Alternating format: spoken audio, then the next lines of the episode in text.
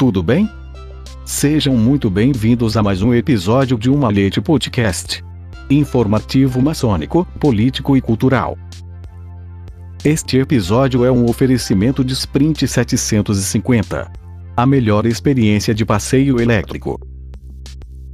Episódio número 29. A maçonaria e o Brasil da Constituição Cega. Por Marco Antônio Piva. Uma sugestão para as reuniões da Comab, da CMS e da Suprema Congregação do GOB.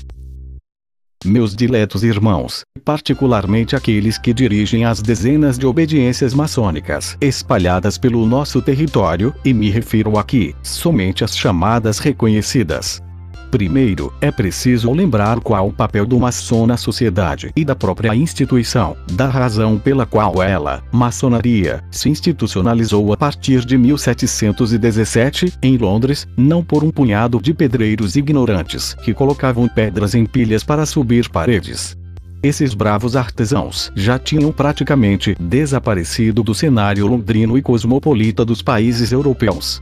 Esses pedreiros livres, freemasons, modernos já eram os chamados especulativos, homens de sabedoria, intelectuais, progressistas, isso é, homens que buscavam o progresso da humanidade, da sociedade em geral, da pátria, através do estabelecimento das virtudes, ocultas no simbolismo das alegorias e instrumentos herdados dos pedreiros artesãos do passado seu objetivo, da maçonaria institucional e especulativa, que prefiro chamar de simbólica, sem nenhum preconceito com outro termo, era esse, o progresso humano e social, sem meios termos, sem subterfúgios.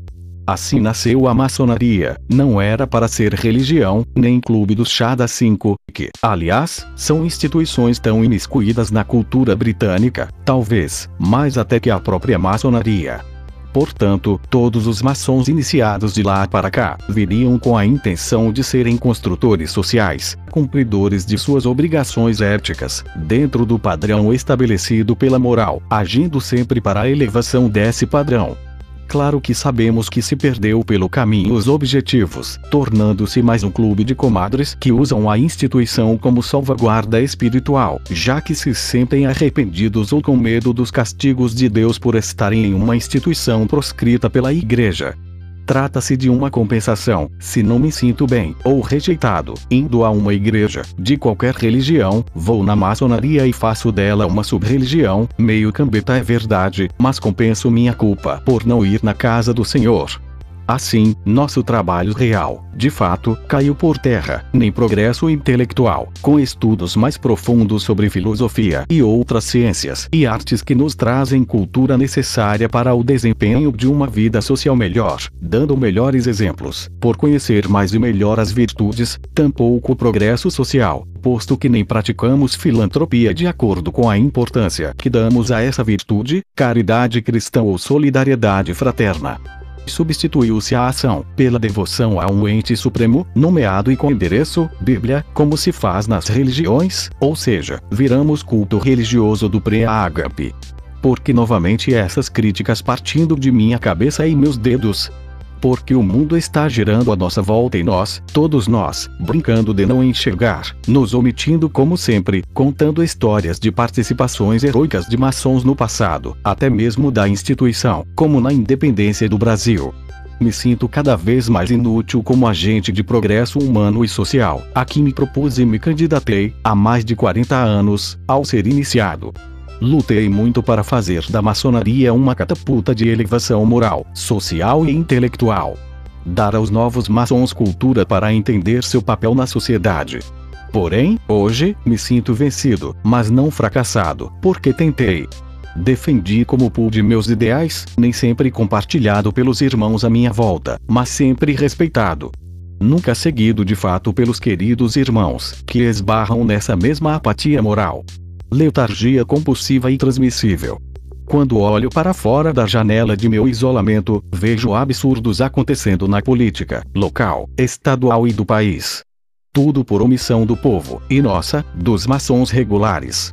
O povo deve ser perdoado pela sua ignorância, pela sua má formação moral, conforme as regiões e níveis sociais, que torna compreensível seu desconhecimento de fatos contemporâneos, ocorridos pela sua omissão Mas, e nós maçons? Somos uma camada da sociedade tão igual à média nacional. Somos ignorantes e por isso, omissos. Não entramos na maçonaria para sermos diferentes e construirmos uma sociedade melhor. Onde está a cegueira de Saramago em nosso caso? Não vemos ou não queremos ver? Somos ignorantes ou velhacos? Desculpem os leitores, não há meio termo para a franqueza vinda dos sentidos. Sentimentos brotam dos sentidos e da razão, não das paixões vis.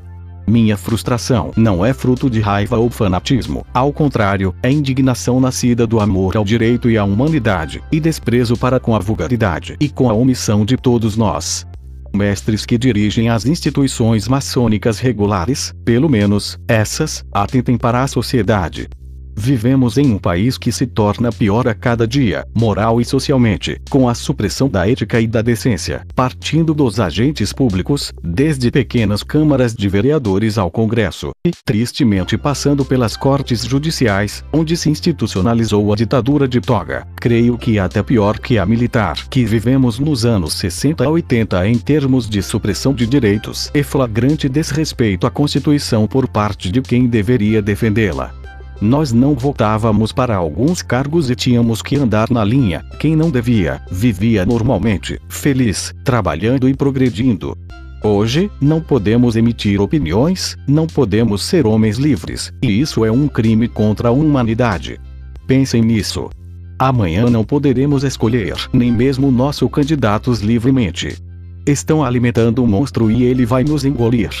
Uma Constituição que é cega porque não enxerga esses abusos, porque quem poderia vigiar as instituições é o cego, delituoso, não permite que outros poderes interfiram, e lá se exerce os três poderes republicanos e mais alguns que nos eram desconhecidos, ou alguém já ouviu a pérola mandado de prisão em flagrante, dita por algum magistrado ou ministro de corte maior até antes desses tempos nublados pelos quais passamos. Esse é um pequeno exemplo. Há erros no executivo e no Congresso também, mas são problemas políticos, típicos da democracia, e não erros técnicos e que deturpem a própria Constituição do país. A nossa carta, de 88, pré-internet, tão elogiada por alguns, chamada de cidadã, hoje é usada como armadilha para colocar cidadãos que se expressam na cadeia mas já foi usada para sonegar serviços públicos, aumentar impostos e gastá-los com altos salários de servidores nomeados, ou mesmo concursados, que operam em benefício próprio. Há um erro de propósitos na República Brasileira e o mau uso das instituições estão espalhados de ponta a ponta. Aí vem a pergunta: quem poderá nos salvar?